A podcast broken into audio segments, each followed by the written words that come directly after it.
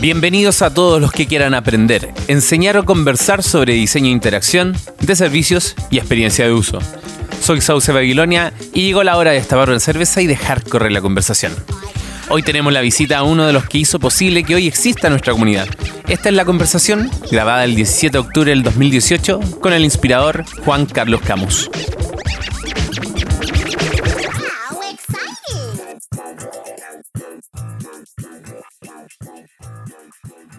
Estamos con Juan Carlos Camus, periodista, diplomado de programación de multimedia, multimedia interactiva. Fuiste editor de la revista Mouse. Trabajaste en medios digitales en Puerto Rico, fuiste coautor de la guía de desarrollo de sitio web del gobierno de Chile en sus dos versiones y en el 2009 presentaste tu primer libro enfocado en el periodismo digital que tiene 5 segundos y que hoy se utiliza para enseñar periodismo en contextos digitales. ¿Es todo esto cierto? Yo siempre espero que así sea. No, pero todo eso está documentado. Ya, perfecto. Yo, yo, estuve ahí. Así que te puedo decir que eso, todo eso pasó. Juan Carlos, oye, bienvenido al podcast, gracias por darme el tiempo. Vale. Esto ya para mí un honor. Bueno, y hace poco presentaste tu segundo libro. Mi segundo libro. 100 elementos que tiene que tener un sitio web. Claro que sí. Pero antes de empezar te, te preguntaba, bueno, el, el, la tradición acá es, ¿cómo deberíamos explicarle nosotros a nuestros padres, a los que no están eh, tan digitales, lo que hacemos? Mira, yo siempre uso una analogía que es la del supermercado, uh -huh. que es uh, un lugar donde está todo tan bien organizado que no hay nadie que te explique cómo se camina, cómo se toman las cosas, uh -huh. sino que hay como una ruta que tú vas siguiendo de acuerdo a tus necesidades uh -huh. hasta que llegas de vuelta a la caja. Construir la ruta y poner los, los elementos donde tienen que estar para que tú los tomes y que haya un carrito y que estén los precios y que tú no tengas que hacer preguntas, es el trabajo que hace alguien mm. para facilitar la experiencia que va a tener esa persona. Uh -huh. Entonces, eh, nosotros construimos supermercados de información, autoservicios en estricto rigor, que hacen que sea simple una actividad súper compleja, como es la de poner mucha información en contacto de gente que no necesariamente está pensando eh, cuánto valen las cosas ni cómo medirlas, pero que gracias a la información logra comparar y logra tomar decisiones de manera rápida mm. y efectiva. Mm, perfecto. Entonces nosotros construimos viajes uh -huh. finalmente de, en la información y logramos que la gente convierta, que haga estas conversiones que son súper relevantes. Oye, antes de entrar al, al libro, te, ¿cómo llegaste a la experiencia de uso, la, la usabilidad, lo digital? A mí me tocó un, un mundo muy análogo. Nosotros eh, trabajábamos sin computadores y muy rápido nos dimos cuenta que en realidad solo poniendo la información en algún lugar y dejándola allí no era suficiente. Yo lo hice pensando en, a mitad de los 90 en eh, cuántos verbos podías conjugar al visitar un sitio web. Mm. Entonces el primer verbo era leer. Uh -huh. Ibas y leías.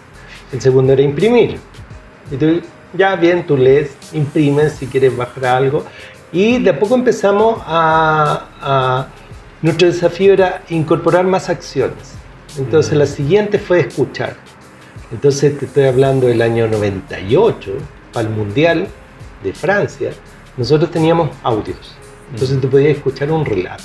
Y eso ya era una cosa increíble porque además te pasáis un gran rato mm. bajando el audio porque no había streaming. Claro. El streaming es de mucho tiempo después. Uh -huh. Pero bueno, todo eran verbos y cosas de ese tipo. Entonces, después el desafío era cómo poner las cosas juntas, cómo las pones cerca mm. y ponerse a pensar qué iba a hacer la persona cuando viera estas cosas. ¿Qué iba a hacer primero? ¿Qué iba a tocar? Pusimos a alguien, ponte tú la, la, Violeta, que era una secretaria, estamos hablando del tiempo de la tercera, eh, la Violeta había sido toda su vida secretaria y eh, por esas cosas de la vida eh, le dieron la oportunidad de trabajar conmigo, entonces yo le enseñé a hacer HTML. Ella tenía, no voy a decir su edad porque me va a pegar cuando me vea, pero tenía más años de lo que, porque ya estaba casi en la segunda etapa de su vida, por así decirlo. Pero ella aprendió eso y era muy complicado, pero hacía muchas cosas en HTML y además yo le pasé a ella toda la parte de contestar los mails de los usuarios.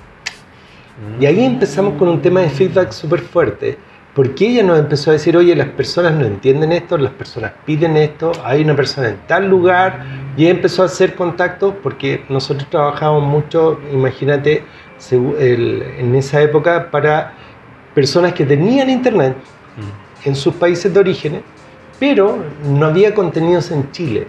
Entonces nosotros empezamos a hacer como favores. Oye, ¿podéis llamar a fulano porque tal cosa? Oye, ¿en cuánto está el kilo de esto allá? Y cosas así, porque nosotros éramos, no había internet en todas partes. Y nosotros teníamos, y además está la Violeta que respondía eh, los mails. Todo esto era mail. Eh, y eso hacía que nosotros tuviéramos mucho feedback de lo que estaba pasando en el sitio y mm. fuéramos muy rápido haciendo ciclos de mejoras, mm. mejoras continuas y todo lo demás.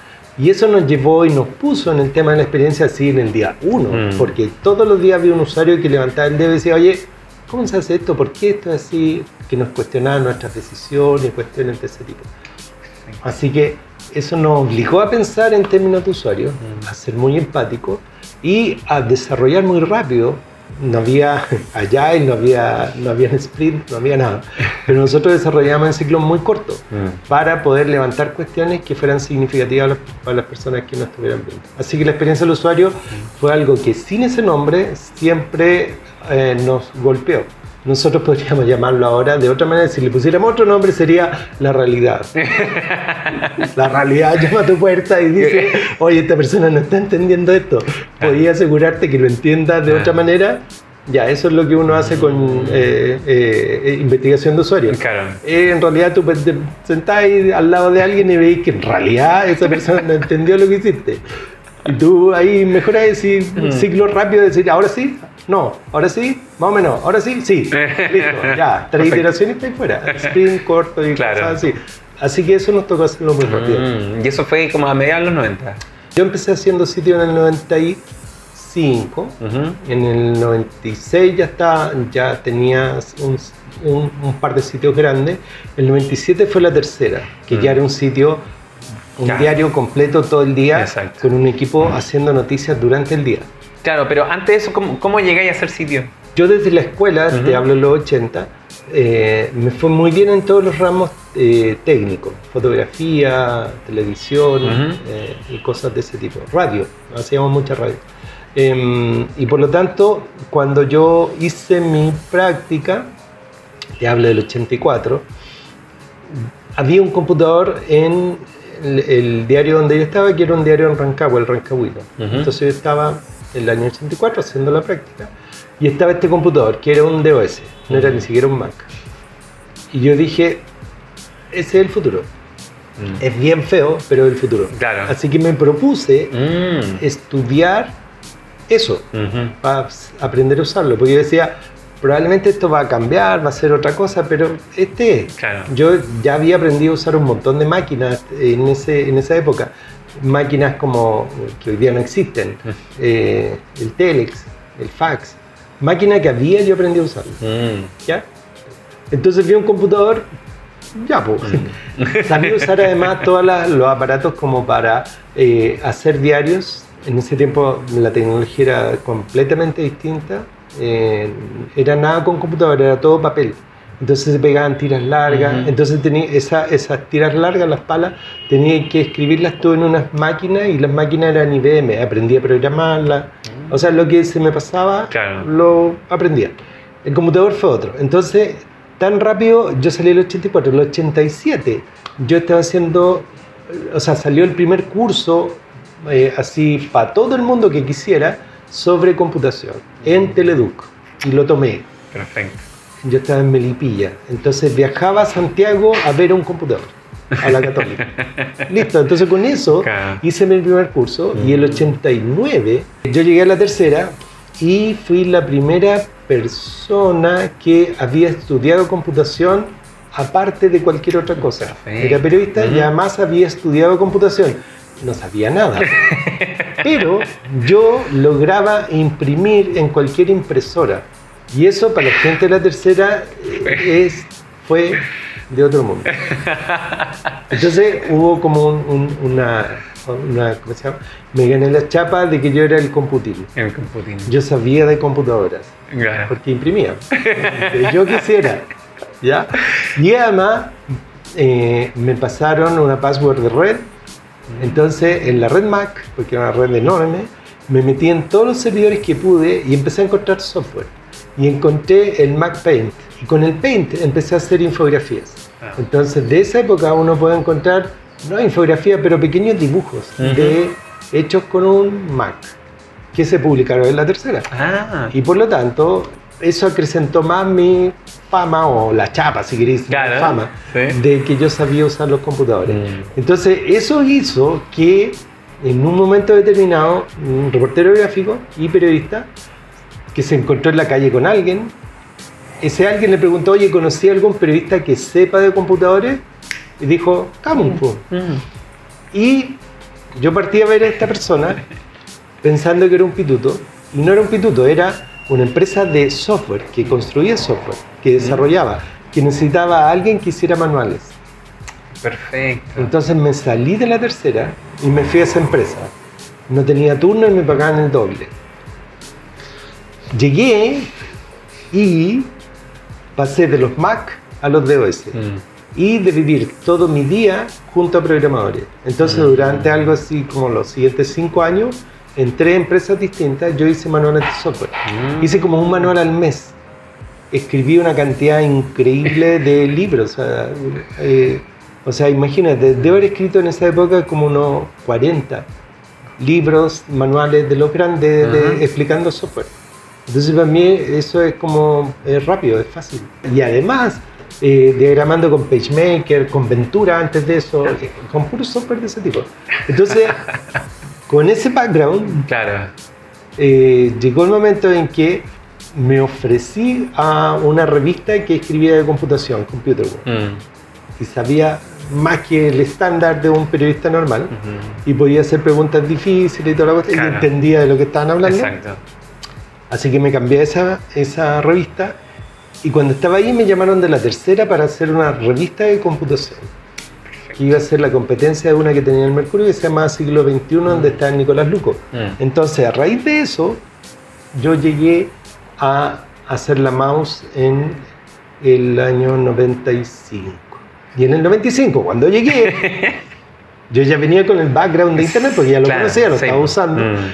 Yo dije, no puede haber una revista de computación Mm. en esta década que no tenga sitio web. Entonces la pregunta obvia fue, ¿pero quién lo va a hacer? Porque en ese minuto los periodistas no estaban en ese mundo, no po. existían. No, no. Entonces tú escribías cosas y se las pasaban a un, ingen- un ingeniero Mm. y él las transformaba en HTML y las subía a un servidor. Mm. Entonces yo dije, pero obvio, yo.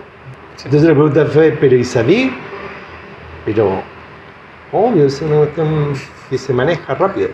Ahora dije, lo necesitamos, lo voy a manejar yo, me pasan los servidores, yo hago todo, no se preocupen.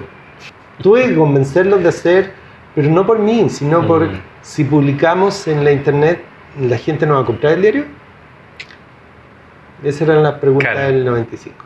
Sí. La respuesta era, no sabemos, pero ahí se va a desarrollar una audiencia y Sí. hay que estar ahí, hay que preocuparse de estar ahí. Y por eso, con ese background de, de computación, yo llegué a esa Mm. revista. Oye, ¿y cómo era el, el- como la metodología para escribir los manuales? Que un poco ahí. Es como te- los programas te explicaban y tú, se- tú tradu- traducías y o Yo simplemente... hacía, yo hacía las dos cosas, una era test de usuario Ujú. y QA, las dos Perfecto, cosas, ya. permanentemente. Ujú. Entonces yo tenía mucha interacción con los programadores porque los programadores programaban muy bien, pero no tienen mucha noción de por qué las cosas tenían que estar ahí. Exacto. Entonces yo le introducía un poco de empatía de usuario al programador. Entonces un manual típicamente una descripción de funciones Exacto. y una descripción de tareas.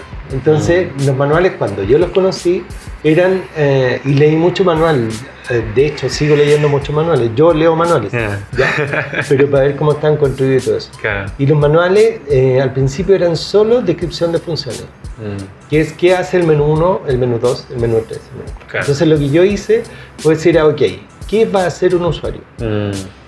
Entonces decía, ya, el usuario va a hacer estas cinco tareas. Y eso me lo ilustraba la persona que vendía el software Perfecto. Hablaba con usuarios también para que me dijeran, esto es para esto. Exacto. Entonces yo eh, al principio de los manuales siempre ponía una lista rápida de tareas. Si usted quiere hacer tal cosa con este software, Mm. a ver, esto, esto, y eran cinco cosas. Claro. Listo. Ujú. Y con eso así la tarea. Ahora, si no sabes cómo hacer esto, página tanto y ahí está la Ah, descripción excelente. de la cuestión. Pero atrás había una descripción de el menú 1, el menú 2, el menú 3 Claro. Y todo eso más imágenes.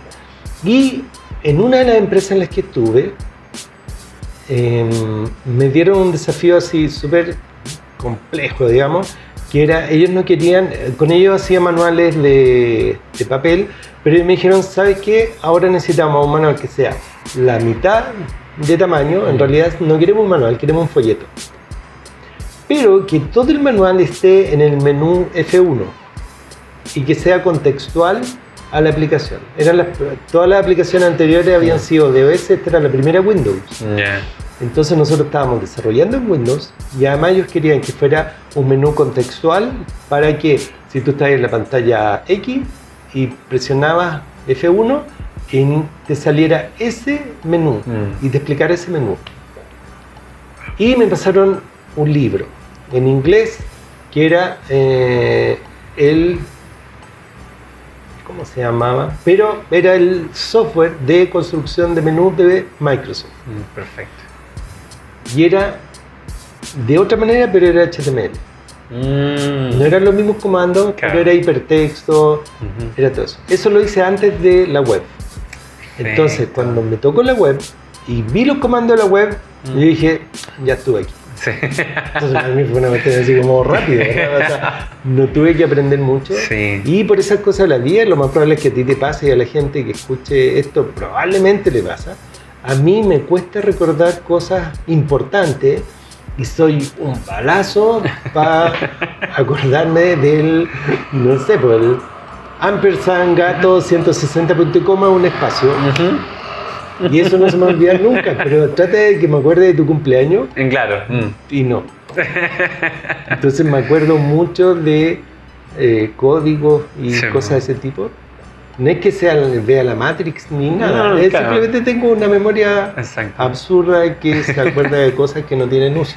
Me queda pendiente todavía una responder una pregunta que hace mucho tiempo me estoy haciendo es si debo programar, si debo aprender a programar. Porque yo programo mucho, pero no sé programar desde cero. Puedo tomar cualquier cosa, Perfecto, sí. entenderla y ordenarla, organizarla. Y eso para mí no es programar, es, es como Ordenar. Buzz Lightyear, caer con estilo. Caer con Sí, estilo. yo no sé volar, sé caer con estilo, Perfecto, sí. tal cual. Oye, pero bueno, toda esta historia que te- me estáis contando de, de los inicios es como un poco igual solitario, po. como eras la persona que Sí, siempre, siempre, o sea, ese es el problema de todos nosotros, digamos, Mm. que hay como de a uno en las empresas en las que trabajamos, Exacto. entonces hablar de esto es raro porque Mm. no, no hay nadie más que te entienda Exacto. y que vibre con el- la gran cantidad de tonterías con las que uno se impresiona. ¿Ah? Y tú decís, oh, mira. ¿Ah? No hay nada más lindo Mm. que con un F5 ver qué pasa lo que tú esperabas Exacto. que básicamente es nada, no se desarmó. Y tú sí, bien. Y estás feliz y te das una vuelta. Y tú esperas como que ya, pues, aplaudan. Aplauda. Y es como ya, pues la, la cuestión que hiciste está bien. Sí, Sí. pero po.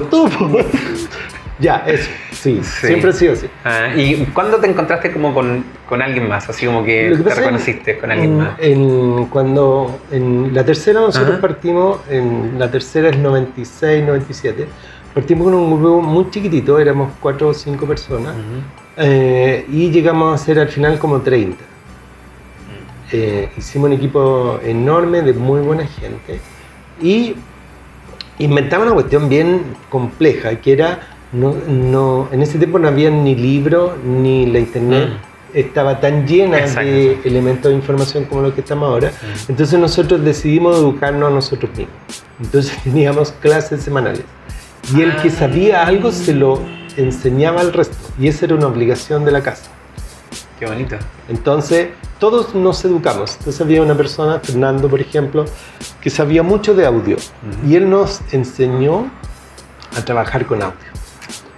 La, qué sé yo, el- la RTI y Paulo, que eran diseñadores, Paulo Saavedra, Larity Sánchez, que eran muy buenos diseñadores, ellos muchas veces nos enseñaron a cómo manejar Photoshop, las diferentes versiones y cosas así, tipo hacer las cosas que nosotros necesitábamos hacer, eh, cómo manejar HTML, cómo, y todo el tiempo estábamos enseñando y aprendiendo. Y eso nos fomentó a todos la necesidad de participar y estar en comunidad. Entonces, Mm. para mí era como una cuestión súper normal, natural, Exacto. era algo que teníamos que hacer y que era como eh, nuestra obligación Mm. eh, desarrollar lo que teníamos que hacer. Y de ahí viene algo que me quedó muy grabado, que es que si uno sentía que había que hacer algo, significaba que el cielo te estaba apuntando a ti y tú tenías que hacerlo. pues. Entonces yo me hice cargo de algunas cosas Ujú. y al decir yo no es que fuera yo así solo frente al mundo. Claro. Nada, yo estaba en un cargo y en ese cargo tenía mucha gente a mi cargo. Entonces yo podía tomar decisiones y decir, oye, haz esto aquí, muévete para acá. Entonces Claro. éramos, finalmente logramos actuar como un equipo, como un buen equipo. Y ese equipo desarrolló y llevó a cabo un montón de cosas. Entonces cuando yo volví de Puerto Rico, en Puerto Rico me pasó algo bien interesante que es pu- pude conocer la forma en que se gerencia el primer mundo. Entonces tenía un buen amigo, que era, en realidad yo era amigo de su señora, él era presidente del colegio de quiroprácticos, que es una profesión que aquí no está, que Ujú. es como un señor que endereza huesos. Claro. o está y no la conozco Sí. bien. Pero ellos tenían el Día Nacional del Quiropráctico. Entonces en ese día ellos arrendaban un hotel y se ponían smoking. Las señoras iban de vestido largo y, y llegaban en limusina y hacían una gran fiesta del quiropráctico y elegían el quiropráctico del año. Y yo decía, pero locos, si ellos no existen. Esto es. Y no, pues no existían. Existían ellos, sí, Sí, obvio, sí, estaban pues, sí, ahí. Pero ellos creaban una realidad porque ellos se celebraban a sí mismos. Mm. Y yo dije, qué concepto más maravilloso. Y empecé a, a considerarlo, desarrollarlo, pensarlo, armarlo y quererlo. Cuando volví, moví esa idea y un montón de gente enganchó. Ujú. Y por eso empezamos los seminarios y Exacto. empezamos a hacer un montón de cuestiones Sí. eh, de ese tipo. Y había gente valiosísima que estaba en la misma onda. Entonces era como, hagamos, y todos decían, ya. O alguien decía, hagamos, y yo decía, ya. Y listo, y partimos. Y durante Sí. casi 10 años Mm. hicimos seminarios y juntamos gente. Este es el tiempo, te estoy hablando de los seminarios de arquitectura e información, hasta el 2010 yo Claro. estuve en eso. El tiempo en que hicimos Block Power Ujú. con el Paulo Sí, y la Marce, Sí. eh, donde básicamente juntábamos gente, desarrollamos la comunidad eh, moviéndonos de, de esa parte. Acá es como igual, es como Sí. feo celebrarse uno mismo. Sí, es como pero- uno prefiere que se lo celebre el otro. Sí, Pero- es como que los méritos te los tuvieran que reconocer de afuera y tú ponerte a esperar que Exacto, ajá. alguien se dé cuenta que tú existes. La pinza, si eso no va a pasar nunca.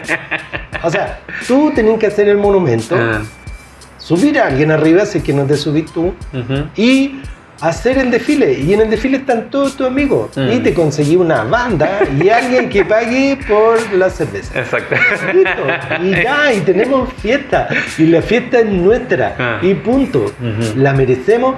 Obvio que la merecemos. Estamos juntos. Y eso es todo. Nada más. Ahora, no estamos hablando del premio Nobel. No estamos diciendo, mira, todo el mundo cree que todo. No. Ah.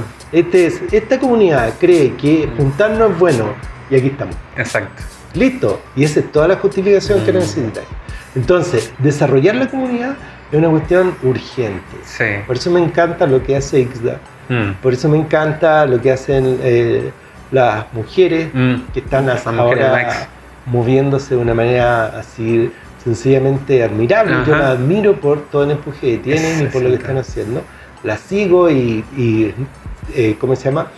Las apoyo en todo lo que sea necesario, porque en la comunidad es donde está la respuesta. ¿Cómo, ¿Cómo veis la diferencia de, mm, de esos años donde empezaron todo esto incipiente y esta cosa como de, de los seminarios, al cual yo tuve igual la fortuna de ir a varios, a lo que está haciendo ISTA, ¿lo ves como un crecimiento? O es, sí, totalmente. Porque mira, en ese tiempo nosotros eh, teníamos pocos eh, exponentes, habían, básicamente lo que nosotros hacíamos era contar que esto existía para que más gente se entusiasmara, y más gente supiera. Entonces eran seminarios muy ilustrativos, eran como explicaciones de lo que se podía hacer.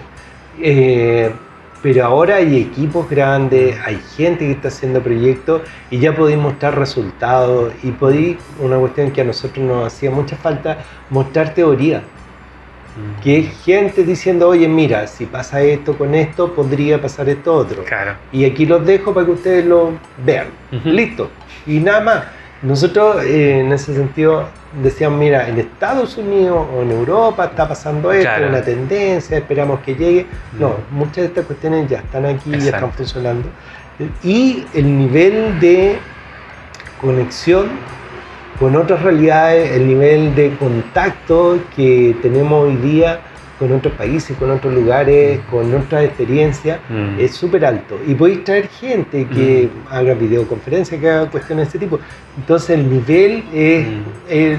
nosotros hacíamos cosas bien amateur, pero hoy día se hacen cosas que uno ya dice esto es profesional, esto, y da gusto, digamos, a mí me encanta el nivel de las cosas que vimos. O sea, cuando se hizo el, el LISA acá, por ejemplo, eh, nada, yo me sentí absolutamente orgulloso de lo que lograron los chiquillos y fue impresionante. Así que no, yo estoy en realidad feliz. No porque yo no lo veo que ellos siempre lo dicen que es como continuación de lo que yo hice. No, esto pega de ellos. pero, sí, pero igual es como el, reflejo del, ejemplo. Sí, está, ah. está de alguna manera eh, conectado. Pero no, yo nunca me levanto así como el, la capa diciendo, oye, yo soy el primer superhéroe de esta cuestión. Mentira, mm. nada, yo soy un señor que tuvo la oportunidad de hacer algo y cuando tuve que hacerlo lo hizo. Mm. Y, de, fallé en muchas otras cuestiones, obvio, claro que sí. Pues. No, no tengo ningún mérito más que probablemente más carne y estoy más pelado que los demás, pero no es más que eso. Ah, yo soy muy, muy fan de la pregunta del por qué. Pero también sé que el por qué es, como eh, es más analítico, entonces mira muy para atrás. Entonces te quiero preguntar, ¿para qué escribiste 100 elementos? Mira, primero partamos por el nombre, ¿cómo se llama? porque eso ilustra bastante lo que está, de qué se trata. 100 elementos que debe tener un sitio web era el nombre completo de lo que yo quería escribir. Entonces cuando empecé hace, me demoré como cinco años, eh, yo dije, en alguna parte del camino se me va a ocurrir un nombre de verdad. Comprenderás que no, no se me ocurrió.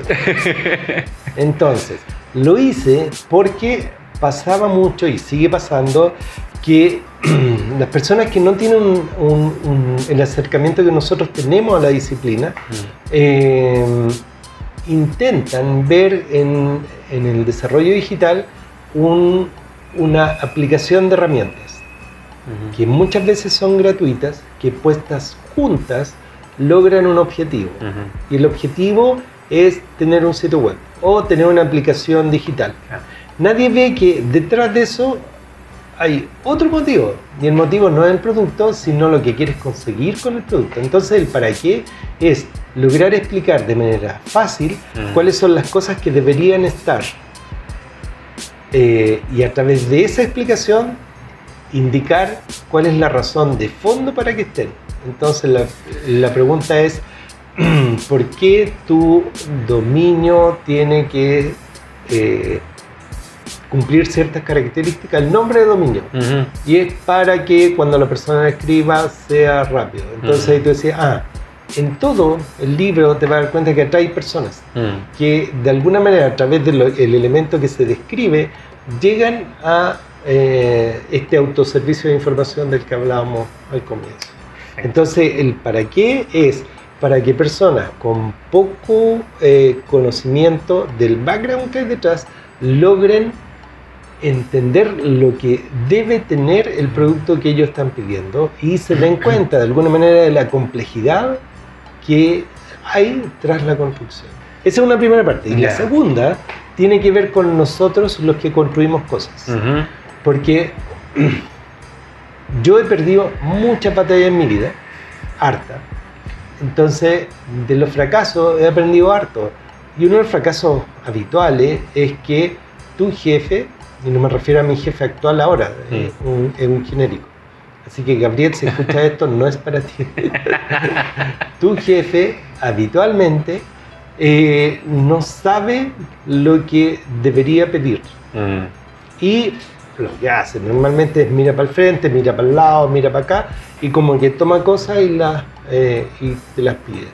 Entonces, tú vas con argumentos concretos, pero tu jefe que está mirando para otro lado dice, no, lo que necesitamos es esto. Mm. Entonces, una de las cosas primeras que te va a pedir tu jefe es que el sitio web se vea lindo. Y lindo es una de las cosas más complicadas con las que uno puede trabajar. Porque lindo es eh, un caballo, un árbol, pero un sitio web tiene que ser útil.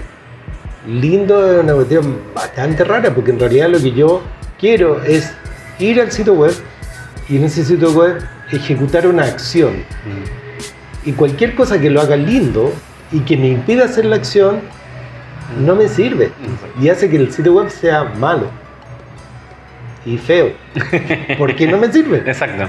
Y por lo tanto me voy a la competencia. Exacto. Entonces lindo no es la palabra es útil. Es útil.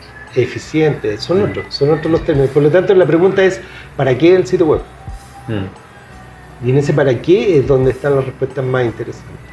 Contáis que tuviste que convencer a mucha gente. Sí, sí, mm. durante toda mi vida he estado ah. convenciendo a gente de, que la web tiene que ser de una manera determinada. Entonces, para mí era, la pregunta era, ¿cuáles son los elementos así como si tuviéramos que decir cuáles son las 10 cosas que debe tener un sitio web? ¿Cuáles son? Y yo la tenía clara. Y, y después decía, ya, ok, después de estas 10, ¿cuál es otra? Entonces, eso me llevó a una investigación un poco más profunda que es, ¿hay alguien que me pueda decir eh, qué es lo mínimo? Mm. Y ahí me metí en una investigación súper larga, de como casi un año más o menos, y eso me, me permitió escribir un documento así muy eh, pesado, que finalmente no fue en el libro un capítulo muy duro que lo voy a publicar aparte. y probablemente no, no, va a ser en, para venta, sino es, de investigación. y hay mucha gente que ha hecho este trabajo permanentemente, mm. que es lograr determinar cuáles son los, los aspectos que hay que tener en cuenta. Claro. Pero yo dije, ya, esa es la teoría. Si lo bajamos a objetos concretos, mm. y esos son los que yo puse en los 100. Yo tenía como 160 y, fui borrando, votando, sí, eso, preguntando. Te, te, iba a preguntar, es como, ¿por qué no 50 o tal vez no 300? Eh, sí, no, por supuesto. Mm. Mi, eh, mi tema fue que yo quería abordar 10 áreas. Y 10 porque yo decía, eh, en 10 voy a lograr meter aquellos aspectos que cubren la experiencia completa. Y una parte de la experiencia, ponte tú, es todo lo que tiene que ver con sistemas. Mm. Que normalmente como que uno dice, no, pues eso es de sistema. se mete ahí. ¿Ya? Pero ahí hay una responsabilidad. Entonces una parte del libro tiene que ver con mm. eso. Hay otra parte que tiene que ver con cuestiones que nosotros hacemos habitualmente, que es, por ejemplo, toda la administración de formularios. Mm. Entonces, las 10 cosas fueron las que me guiaron. Y dentro de las 10 distribuí las 100 cosas. No es que haya 10 por 10, sino que unas tienen más, otras tienen menos. Pero son como todos los espacios en los cuales hay que hacer algo. Por eso son 100. ¿Y qué elemento sientes que, faltó? Así como por el 101. Yo creo que lo que le faltó al libro, y no lo hice a propósito, eh, fue decidir eh, un ranking. Mm. Decir, mira, este, es más, importante, que otro. o este grupo es el más mm. importante. Porque yo sentí que eso eh, tenía mucho que ver con quién leyera. Y tenía mucho que ver con eh, de qué tipo mm. era el espacio digital del que estábamos hablando. Entonces, si es un espacio digital interactivo, hay ciertas cosas que son más relevantes que otras. Si es un espacio digital informativo, son otras. Exacto. Tenéis que mirar otras. Ujú. Entonces, no necesariamente esa prioridad funcionaría para todos los casos. Entonces, tendría que ser la prioridad para esto, la no sé, si es un Exacto. sitio de viaje, ponte tú, Mm. hay ciertas cosas que tienes que hacer y probablemente eh, todo el contenido multimedial sea muy interesante, Mm. más todo el contenido de la interacción para ver agendas, precios, Mm. cosas de ese tipo. Y eso es central. Y Claro. eso no está en el libro, entonces, porque no está en el libro, no tiene que ir. O sea, no es importante. Claro. Ya, ese, Mm. ese era el tipo de preguntas Exacto. que, en las que yo mismo me, me tendía trampa y decía, oye, tu libro no sirve de nada. Me lo Exacto. dije muchísimas veces durante el proceso. Ah, Y es porque depende del proyecto. exacto. Depende Mm. del proyecto. Me pasó hoy día, mm, eh, un desarrollador tomó el libro, lo empezó a ojear y claro, las primeras, las primeras páginas como, pero esto es tan obvio. Y Sí. es como, y aún así hay, hay proyectos que lo hacen mal, pues. Tal Aún cual. así, cual. entonces como, por- no por ser obvio es menos importante. Tal cual. Mm. Entonces para mí era como un gran checklist. Entonces yo pensaba gente tomando el índice y diciendo, lo tengo, lo tengo, lo tengo. Esto, ¿qué Mm. será? Y este lo tengo, lo tengo, lo tengo. Y después en tu proyecto dice, ya mira, Mm. le pide a alguien, oye, mira, revísate estas cinco cosas porque en- tengo dudas respecto de si deberíamos tenerlo o no deberíamos tenerlo. Mm. Entonces, de alguna manera es una herramienta. Y está construido de esa manera eh, tiene muchos ejemplos y eso significa que ustedes pueden darse cuenta de lo bueno que soy para perder el tiempo porque todos esos sitios los navegué, les saqué la foto y por cada uno de los ejemplos que hay ahí habían tres, cuatro, cinco ejemplos que quedaron afuera Ujú. de cosas que dije, no, esto no, esto sí. Y ustedes van a ver además que en el libro hay muchos ejemplos que, o sea, todos los ejemplos, quiero decir, son todos positivos. Mm. No hay ninguno que diga no lo haga así. Mm. Todos son, este es un ejemplo de cómo debería ser. Y es porque no, mi intención era mostrar con el ejemplo, Mm. no mostrar con el antónimo Exacto. o el contrario al ejemplo que yo quería dar. Y no hace Así no- pensar más. Más. Tal cual. Así que es, es pura, el Claro. libro es pura afirmación. Bueno. Debería ser así, debería ser así. Perfecto. Oye, ¿y cómo adquirimos el libro? El, mi primer libro lo dejé libre y gratis. Sí. Mi intención era hacer lo mismo con este, pero tengo todas las ganas de hacer una editorial e invitar a mucha gente a escribir. Mm. Ni idea cómo voy a hacer eso, pero sentí la necesidad de hacerlo. Así que estoy explorando cómo hacer. Entonces, una de las cuestiones que me interesaba era ver cómo, eh, cómo se usaba la plataforma de Amazon. Ah, perfecto. Entonces, eh, aprendí a hacer libros en Kindle Ujú. y aprendí todo el proceso de publicación de libros en la plataforma para imprimir. Entonces lo que ustedes van a ver es el resultado práctico de un curso más que hice que es cómo publicar en Amazon. Me faltan un montón de cosas todavía porque Mm. hay un montón de trucos y cuestiones así. Así que el que necesita ayuda sabe que puede contar conmigo, me manda un mail, es fácil encontrarme, así que Sí. estoy en todas partes y lo puedo ayudar y le puedo explicar qué hice, cómo lo hice. Y ayudarlo también en la parte de precio y cuestiones así, porque son bien, eh, hay hartos trucos y cuestiones de ese tipo. ¿ya? Hay harta información igual, así Mm. que o sea, no fue tan difícil llegar al, al final del, del tema. Así que por eso este fue Amazon. El siguiente libro, ni idea, capaz que lo regale de nuevo. No, porque en realidad mi objetivo no, no, o sea, no es vender libros, mi Mm. objetivo es escribir libros. Y soy feliz haciendo eso y aprendiendo y Claro. armando cosas y Mm. cuestiones de ese tipo. Qué Entonces, él tiene 5 segundos, el próximo año cumple Mm. 10 años Sí. Mm. y ahí yo espero tener ya la siguiente eh, versión. Todavía no tiene nombre, pero yo Ujú. creo que el nombre va a ser un... Ese es el parecido, libro que digamos. estás trabajando ahora. En ese estoy trabajando. Mm, Como la segunda versión del. La segunda versión, la versión, no quiero decir actualizada, Ujú. porque no es que le vaya a cambiar Claro. los monitos, No es que vaya a dar otro ejemplo, ni nada, sino que a raíz de lo que aprendí haciendo y con lo que ha pasado en estos 10 años, tengo la sensación de que tenemos que prepararnos para un eh, espacio de información digital nuevo Mm. que está pasando con las cosas que nosotros hacemos, que son móviles, dispositivos que, con los que andamos eh, cargando, teléfonos, o sea, relojes y cuestiones de ese tipo, más eh, todo lo que tiene que ver con desde chatbots hasta parlantes con los que estáis hablando, Mm. conversaciones. Exacto. Entonces las interfaces de conversación son también una cuestión en la que nosotros deberíamos estar como atentos, porque imagínate que de aquí a un ratito más los autos eh, con sistema operativo, que ya es una cuestión Mm. que ya existe, Exacto. digamos, van a estar abiertos a tener y recibir órdenes. Entonces Mm. tú vas a ir conversando con el auto.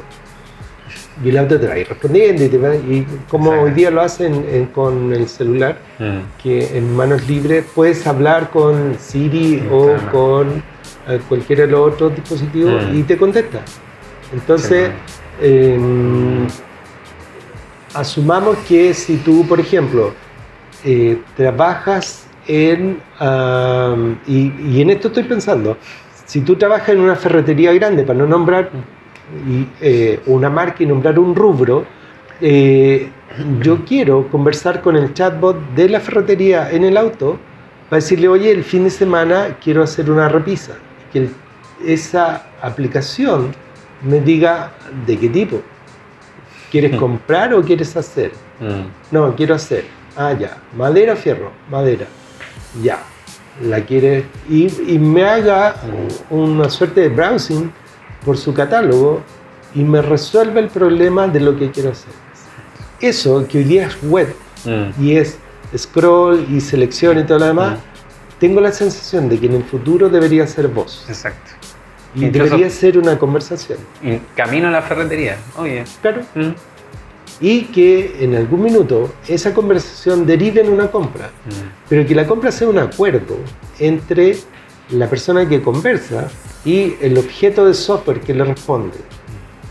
De tal manera que cuando llegues al lugar de la compra, el objeto que tú quieres comprar de alguna manera ya esté entre preparado Exacto. y armado, Ujú. porque uno de los factores interesantes va a ser el tiempo. Entonces a lo mejor lo que me van a vender no solo va a ser la, eh, el material, Ujú. sino lo que me van a vender va a ser el maestro, Mm. que me va a enseñar a hacerlo. Porque el nivel de servicio que yo espero va a ser cada vez más alto. Exacto. Entonces las empresas tienen que prepararse para una dimensión que hoy día no está, no existe y no les importa. Mm. Pero a mí me va a importar, yo soy el que compro. Claro, exacto. Ujú. Entonces, Sí, cuando tú te das cuenta, por ejemplo, que en Chile hoy día la multitienda o tienda online más reconocida por los usuarios es AliExpress y que la segunda es Amazon, tienes un problema. Mm. Y eso está pasando hoy día con cifras y datos de las eh, empresas chilenas que se dedican a hacer investigación de mercado. Mm. Tenía un problema. Tus Sí. clientes, aquellos que obviamente te prefieren por ser de acá, prefieren más a alguien que está al otro lado del mundo que al Mm. que no ven nunca, pero que les da un servicio excelente. Mm. ¿Por qué está pasando eso? Exacto. Bueno, eso es lo que hay que preguntarse. Esas son las cuestiones y esos son los contenidos en los que nosotros deberíamos estar trabajando, Claro. de los que deberíamos estar preocupando. ¿Qué, qué estáis leyendo? Estoy leyendo como simultáneamente como cuatro libros, que es una cuestión bien rara con, con que me pasa habitualmente. Estaba, estoy terminando uno que se llama Creatividad, Ujú. que es un libro que cuenta la historia de Pixar. Ya. que es muy entretenido. Tengo y estoy esperando, está ahí esperando Homodeus, el segundo del señor Harari, Mm. que es un libro que habla sobre el futuro y cómo, lo, cómo vamos a entrar ahí. Y el en el que estoy metido ahora es uno que se llama The Four, Ya. Four como cuatro. Ya. La F es por Facebook Mm. y los cuatro son Facebook, Apple, Google y nos queda uno, Amazon. Amazon. Ah. te explica las cuatro empresas y te explica las fuerzas que tienen por abajo y qué están haciendo contigo Mm. como cliente, cómo están forzándote a comprar y las cosas que hacen para robarte información y cosas de ese tipo. Un libro muy complejo porque Mm. no es un libro que hable bien de la empresa, Exacto. pero que las describe muy bien, con mucha información real y muy interesante. Y una de las cosas que, ponte tú, que yo no había visto con esta tranquilidad es la manera de destruir el mercado que tienen estas empresas. Y casualmente estoy haciendo un trabajo eh, sobre el efecto en la publicidad que en la digital que están teniendo en Chile los grandes eh, digitales. Y los datos, no hay datos, no he encontrado No. todavía, pero ponte tú, Google y Facebook eh, en- se asume que se están quedando con el 70% de la publicidad online. Y solo el 30% está yendo al resto. Mm. Y el resto son todos los medios. Claro. Por lo tanto, gracias a Facebook eh, y a Google, nos estamos quedando sin plata para financiar los medios. Mm. Tal cual. Y eso es duro. Sí, Es totalmente. muy duro. Porque tú te das cuenta que en realidad sin publicidad no hay desarrollo de medios. Exacto. Y si no tienes desarrollo de medios, no tienes información. Y si no tienes información, se afecta la democracia y la forma de vida con la que uno eh, está eh, Acostumbrado. a vivir. Mm. Y sin eso pasan cosas como las que estamos viendo en varios países, incluyendo el nuestro. Así que es, es muy Wow. interesante vivir en este momento. Mm. Oye, ¿y qué estás escuchando? ¿Música? ¿Eres bueno para la música? Soy re malo para la música. Mm.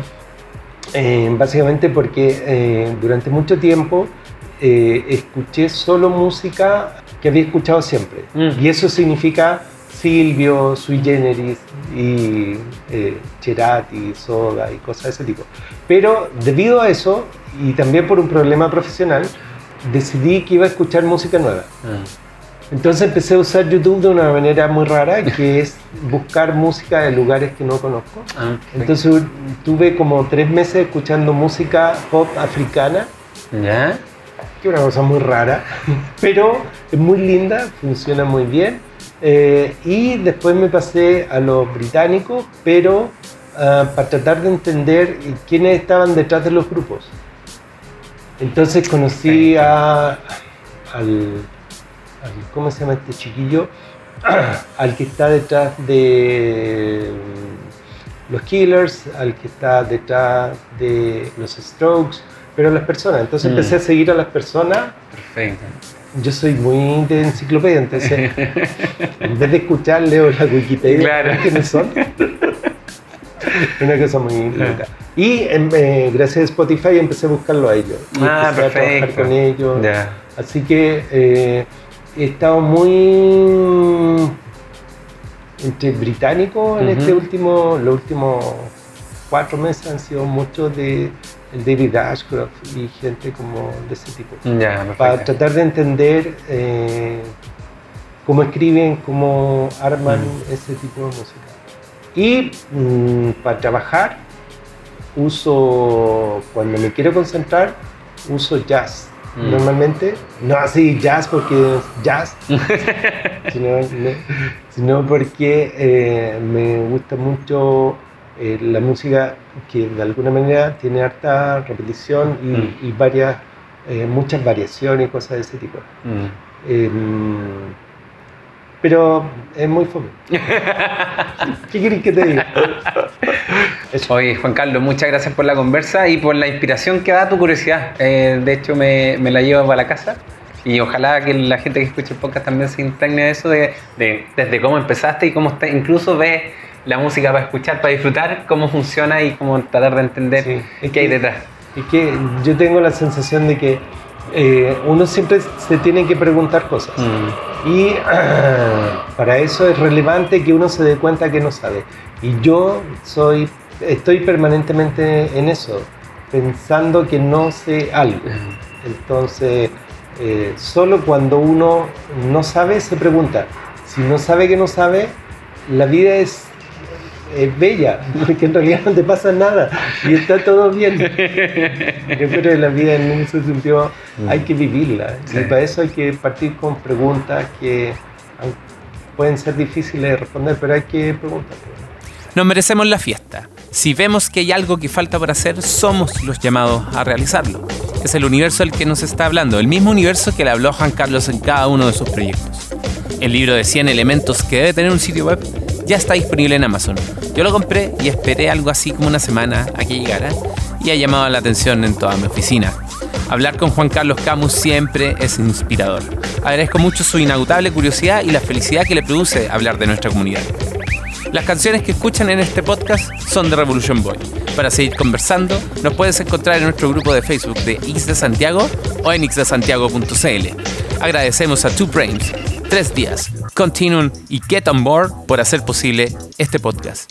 A mí me encuentras en Twitter como Sauce Babilonia y esto fue Beer Camp, el podcast, una producción perenne, orgullosa de ser parte de Isla Santiago. Hasta la próxima.